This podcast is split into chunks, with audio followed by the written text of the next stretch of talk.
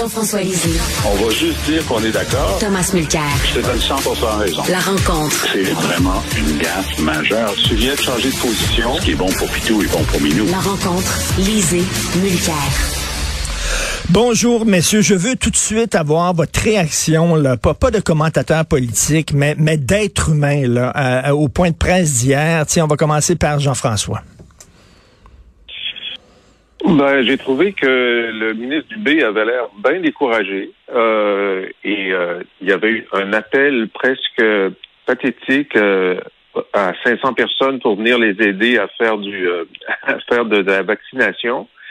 c'est sûr que c'est comme si on avait voulu, on avait pensé sortir du tunnel, puis là on rentre dans un autre tunnel immédiatement après. Alors, euh, moi, cette année-ci, c'est l'année du euh, de l'espoir déçu. Hein. On a commencé l'année en pensant que le vaccin allait nous libérer du, euh, de, de, cette saloperie de virus. Puis là, on finit l'année en se demandant si on va pas vivre chaque année avec avec un nouveau variant euh, voilà. Et Jean-François, euh, on s'est beaucoup occupé au cours des deux dernières années de notre santé physique. Là, je pense qu'il va falloir vraiment s'occuper de la santé mentale des gens. Moi, je me considère comme un gars assez solide et je commence à plier des genoux. Vraiment, là, euh, je trouve ça dur. Ben, je te comprends. Je te comprends. écoute, c'est vrai qu'on on, regarde ce qui se passe en, Europe, on regarde ce qui se passe à Kingston, euh, des, confinements partiels, des retours de couvre-feu, euh, des, enfants qu'on demande de, rester à, de rester à la maison. Euh, c'est, ça peut donner un gros coup de déprime, effectivement. Alors, donc, si c'est vrai que on, va être capable, compte tenu du temps que ça va prendre aux variants de partir de Toronto pour venir à Montréal on est on est capable de de faire quelques quelques rencontres à Noël. Ben, euh, profitons-en parce que ça se peut qu'on ait un, un bourrof à, vivre pendant l'hiver qui s'en vient. Euh, Thomas, on parlait à Patrick Derry tantôt, spécialiste des politiques publiques, puis il dit qu'on est vraiment en retard au Québec. Qu'est-ce que tu en penses? Tout semble prendre plus de temps ici. Il a donné l'exemple, à mon sens, impeccable, des fameux tests rapides. Comment ça se fait qu'on est en train de dire que peut-être ça dépend de, l'organisation. Peut-être la semaine avant Noël, on va commencer à les recevoir. C'est une fichue de bonne idée. Si tu vas faire un rassemblement, moi, je comprends toujours pas, par ailleurs, comment ça se fait que d'un côté, on sonne l'alarme puis on dit, hey, tout le monde à la maison, on retourne en télétravail. Oh, par ailleurs, on peut doubler le nombre de personnes que peut voir un party de Noël. Pour moi, c'est une contradiction flagrante qui indique ben clairement que c'était une commande politique et pas une décision de santé publique. La semaine dernière, ils ont demandé au docteur Arruda, avez-vous des études qui montrent que c'est sécuritaire de doubler le nombre de personnes au party de Noël? Réponse, non, il n'y en a pas, puis je peux pas vous en donner. Merci de l'honnêteté. Cette semaine, on continue d'insister qu'il n'y a pas de danger, tout en disant tout le monde à la maison. J'ajouterai une dernière petite chose, Richard. C'est préoccupant pour moi de lire ce matin que les entreprises, les propriétaires d'entreprises, les regroupements d'entreprises disaient, oh, vous nous en nous avez pas glissé un seul mot là-dessus. Il n'y a rien de prêt. C'est sorti de nulle part, mais ça se comprend. Les fonctionnaires ont décidé que eux, ils rentraient à la maison. Alors, la décision est très facile à appliquer dans la fonction publique, tu rentres pas. Puis c'est ça la fonction publique. Alors que si tu as passé les six derniers mois à te réorganiser parce que tout le monde disait qu'on était en sortie de crise, puis tout d'un coup, on claque les doigts puis on dit, hey, tout le monde à la maison, le patronat regarde ça et dit, mais qu'est-ce qu'on est supposé de faire dans la vraie vie? C'est pas une question de dire, il y a qu'à il y a qu'à faire ci, il y a qu'à faire ça. Hmm. Ça prend de l'organisation. Mais, mais Thomas, je pense que c'est assez clair. les rassemblements à 20 personnes, c'est que M. Legault lui a donné un cadeau pour être pour être aimé. On sait qu'il aime ça être populaire, il aime ça être aimé. C'était ça. C'est le cas de le dire. C'est une décision populiste. Ça, c'est mon oncle François qui dit tout le monde a party à Noël, on embrasse euh, tout le monde. Ben, tout à fait. Euh, Jean-François, dans Le Devoir, aujourd'hui, tu publies une défense euh, passionné euh, de la loi 21. Qu'est-ce que tu penses de la volte-face du NPD concernant la loi 21? Bon, là, là, on est vraiment dans un cas, euh, dans un cas de, de, rupture de contrat moral euh, pur et simple. Hein? Monsieur Singh, le NPD, a eu deux élections où ils avaient, euh, ils avaient à décider quoi faire avec la loi 21. Pendant les deux campagnes électorales, ils ont dit on est contre la loi, mais on va on va pas demander au gouvernement fédéral d'intervenir dans, dans les tribunaux pour la contester. Monsieur Singh a fait ça dans tous les débats en français. Il l'a répété dans tous les débats en français. Et là, hier, il a dit, ben, j'ai changé d'avis. J'ai changé d'avis, puis maintenant, je demande au gouvernement fédéral d'intervenir dans la cause. Et le calcul politique n'a pas changé. C'était le, NPD est contre en principe, mais la nation québécoise euh, mérite respect. Alors ça, c'était le calcul qu'il avait fait. Puis là, qu'est-ce qui a changé? C'est que ben, le NPD est contre en principe, puis le respect de la nation québécoise, c'est moins important qu'avant. Ça qu'on change de position. Moi, je trouve que c'est inacceptable, c'est condamnable. Monsieur Singh, euh, qu'est-ce qu'il montre? Ben, il montre que finalement, euh, le respect pour le Québec, ça ne l'intéresse plus. Euh, je, je, trouve ça incroyable. Incroyable. Tom? Ah, mieux vaut tard que jamais. il, il, a changé son idée parce que c'était saugrenu pour lui de continuer de permettre justement que la loi 21 soit pas contestée par son parti. Il peut pas d'un côté dire qu'il lui, il, a toujours combattu le racisme et l'intolérance à son égard pour ses origines, et d'un autre côté, dire ben, cette loi-là qui discrimine euh, ouvertement contre les minorités religieuses, je vais continuer de l'appuyer. C'était devenu trop gros dans la foulée de la perte de l'emploi par cette jeune enseignante à, Chelsea, ici au Québec. Et donc, le débat est de retour sur la table. Moi, je pense que Singh, justement, a montré de la faiblesse. Notre ami euh, O'Toole continue à appuyer Trudeau. Trudeau, hier et, avant-hier, dans son entrevue avec de fin d'année avec Evan Solomon, il avait énormément de mal à expliquer sa position.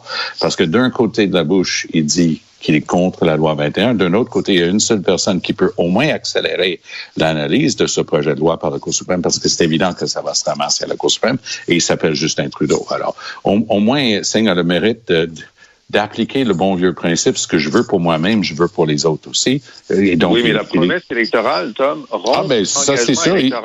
Ben, la, la personne avec qui il va falloir parler, c'est euh, c'est justement son lieutenant québécois. Parce que, euh, et je ne l'ai pas vu parler de ça depuis hier. Oui, mais je, non, je veux juste savoir, Tom, ça ne te dérange absolument pas qu'il rompe sa promesse électorale aux Québécois? Moi, je, moi, ça me, ça me, ça me fait pas un pli que quelqu'un ah, réalise une évidence que la loi 21 est une loi discriminatoire, qu'il faut le combattre si on, on croit aux droits et libertés de la personne, il faut combattre la loi 21. Pas une question de nation québécoise, pas nation québécoise. Il le, savait, il le savait avant la campagne électorale. Il y avait je, je, je suis tellement, je suis tellement d'accord. Je suis tellement d'accord avec toi, Jean-François, ah. que c'est mot à mot ce que j'écris justement dans mon article de la Gazette d'aujourd'hui. Je dis, il, y a beaucoup, il, y a, beaucoup de gens qui se sont énervés euh, depuis la décision dans Chelsea, mais Trudeau dit que maintenant, ce n'est plus théorique. Je dis, mais c'est écrit dans la loi 21 depuis le début. Alors, mais il y a juste Trudeau et, et O'Toole maintenant. Euh, Singh, n'est plus dans, dans leur Jean-François, Jean, Jean-François, j'ai une question à te poser. Est-ce que Bob Ray, c'est un diplomate ou c'est un politicien? Ben, euh, c'est, il n'a pas fait sa transition. Alors, Bob Ray, c'est l'ancien euh, premier ministre de l'Ontario, euh, qui a été au Parti libéral longtemps. Il a voulu diriger le Parti libéral. Maintenant, il représente le Canada à l'ONU. Alors, normalement, c'est un diplomate à la fois envers les autres et envers les gens pour lesquels il travaille. Alors là, en ce moment, la loi 21 est une loi qui a été votée démocratiquement et selon un juge nommé par le fédéral, c'est une loi qui est constitutionnelle on verra en appel et en Cour suprême, et l'état du droit, c'est que cette loi est constitutionnelle. Alors, l'ambassadeur qui nous représente à l'ONU dit que cette loi est discriminatoire et qu'elle est contre la déclaration des, la déclaration des, des, droits. Alors d'abord, c'est pas sa job de dire du mal d'une loi provinciale constitutionnelle, puis c'est pas sa job de dire à ses collègues ambassadeurs de l'Europe que leur propre loi en, en Europe est discriminatoire et contre la Déclaration des droits parce qu'en Europe, les tribunaux européens disent que c'est pas le cas. Alors, franchement, là, je, je, pense que M. Ray devrait euh, soit s'excuser, soit qu'il nous renvoie 20% de son salaire parce que c'est ce qu'on lui paye, nous autres, 20% de son salaire. Moi, je veux juste intervenir là-dessus. Ce juge dont euh, Jean-François parle, Marc-André Blanchard, a effectivement dit que la loi 21 était constitutionnelle en ce sens que la loi utilise la clause non-obstant qui est bel et bien inclue dans la Constitution de 1982. On est d'accord là-dessus. Là où on n'est pas d'accord, c'est lorsqu'on parle des commissions scolaires anglophones, parce qu'on ne peut pas juste prendre une partie du jugement, il faut prendre dans son ensemble. Dans son, le même jugement, Marc-André Blanchard dit clairement que le droit de gérer et de contrôler les commissions scolaires de minorités linguistiques, soit les anglophones au Québec, les francophones hors Québec, ça c'est garanti aussi par la Constitution et ça pouvait pas être touché euh, par la loi 21 et ça peut pas être abrité parce que cette clause-là, l'article 23 de la Charte, euh, n'est pas assujettie à une clause non-obstant. Donc, il faut prendre ça aussi. Par ailleurs, cette enseignante, cette enseignante en Outaouais a été embauchée pendant une, une zone de fluctuation entre la décision de Marc-André Blanchard et la décision de la Cour d'appel, d'appel qui a refusé de suspendre l'application aux commissions scolaires linguistiques. Donc, on va se calmer sur le fait que c'était illégal et ainsi de suite. C'était vraiment une zone grise qui existait à ce moment-là. Pour ce qui est des Nations Unies, les gens ont tendance à oublier que lorsque Claude Ryan a été obligé de reprendre la loi 101 à l'arrivée à, échéance des cinq ans de sa clause non-obstant suite au jugement de la Cour suprême sur le bilinguisme de l'affichage, c'était suite à une décision des Nations Unies. Il y avait une décision d'une commission des droits de la personne des Nations Unies qui disait décidez que vous voulez exiger l'ajout d'une autre langue, puis même la mettre prédominante comme la Cour suprême a dit, ça, c'est pas un problème. Mais vous pouvez pas interdire d'autres langues. Ça, c'était à, aux Nations Unies. Les, tribunaux européens, euh, Jean-François, euh, auxquels tu fais référence, appliquent le, le droit des droits de la personne en Europe. Donc oui, tu as tout à fait raison, qu'on soit en Belgique, qu'on soit aux Pays-Bas ou en France, ils ont leur interprétation de leur charte, mais ils n'ont aucune juridiction pour appliquer la charte des Nations Unies. Jean-François, Jean-François, il, faut il faut souligner que Madame Fatemeh euh, Anvari, cette enseignante de l'Outaouais, elle a dit elle-même qu'elle ne portait pas le voile par conviction religieuse, mais que c'était pour s'opposer à une idéologie. Donc, pour elle, c'était un geste politique. Faut le rappeler. Jean-François. C'est ce qu'elle a dit ben, elle-même. aux arguments de Tom, d'abord, euh, l'ambassadeur Ray ne, parlait pas des commissions scolaires anglophones. Il a dénoncé globalement la loi 21. Euh, deuxièmement, sur le fait que cette dame a été euh, a été embauchée pendant un flou juridique. Il n'y avait pas de flou juridique. Je veux dire, le, le juge de la Cour supérieure, comme tu l'as dit, disait que la loi 21 ne devait pas s'appliquer. Mais les jugements de la Cour, euh, c'est-à-dire que la loi continue à s'appliquer jusqu'à ce qu'une autre Cour dise qu'on en suspendait l'application. Et donc, il n'y a aucun moment où la commission scolaire avait le droit de l'embaucher. Donc, ils ont pris, au, mieux, là, ils ont pris une chance. Ils ont pris une chance, mais il n'y a pas un avocat qui leur aurait dit qu'il avait le droit en attendant la décision de la Cour d'appel qui a été dans le sens inverse. Ben, là, écoute, c'est clair. L'avocat qui est en train de te parler te dit que c'est un argument qui se plaidait. Ben, oui, on peut toujours trouver un avocat qui va dire prends une chance, puis, là, tu vas être Non, mais de toute façon, on est en train de parler dans le vide sur ce sujet-là parce que hier, le, le directeur général euh, intérim de la commission scolaire a dit que c'était pour eux une erreur, qu'ils l'avaient pas vu et ils ont juste embauché, j'imagine, sans entrevue. Alors, eux, ils ont admis que c'était une erreur. En tout cas, au cours, des, au, cours des prochaines semaines. C'est vrai ce que, Richard dit. Bon, alors, oui. si, si euh, justement, le juge Blanchard, il dit c'est tellement important c'est tellement important de, les laisser porter leur euh, signe religieux parce que ça va à l'identité et à l'âme de la personne. Mais là, la personne nous dit, non, non, ça n'a rien à voir avec, mm. avec mon âme. C'est juste un, geste politique. C'est exactement comme si je mettais un T-shirt du FLQ. Exactement.